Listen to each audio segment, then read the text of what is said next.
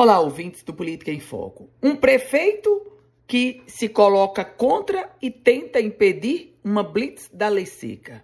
Por outro lado, um motorista de prefeitura que leva um cachorro para a viagem, para o trajeto da cidade do interior para a capital com pacientes.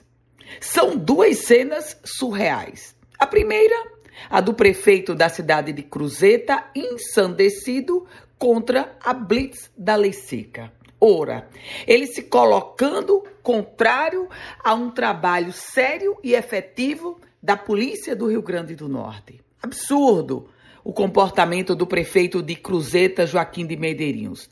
E a segunda cena que chocou foi a de um motorista da prefeitura de Rafael Godeiro que levou um cachorro. Sim, um cachorro dentro do carro da prefeitura, que era exclusivo para viagens com pacientes. Agora, imagine você embarcar vindo para um tratamento de saúde na capital, sair lá de Rafael Godeiro, no Alto Oeste, vir para um tratamento de saúde na capital ao lado de um cachorro e aí a gente dispensa qualquer tipo de comentário de uma cena como essa.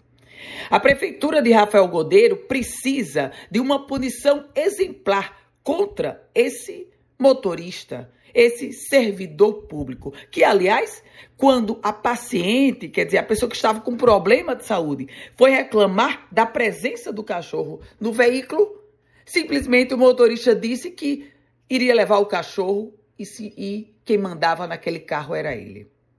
Agora, quem precisa mandar de fato é a prefeitura de Rafael Godeiro.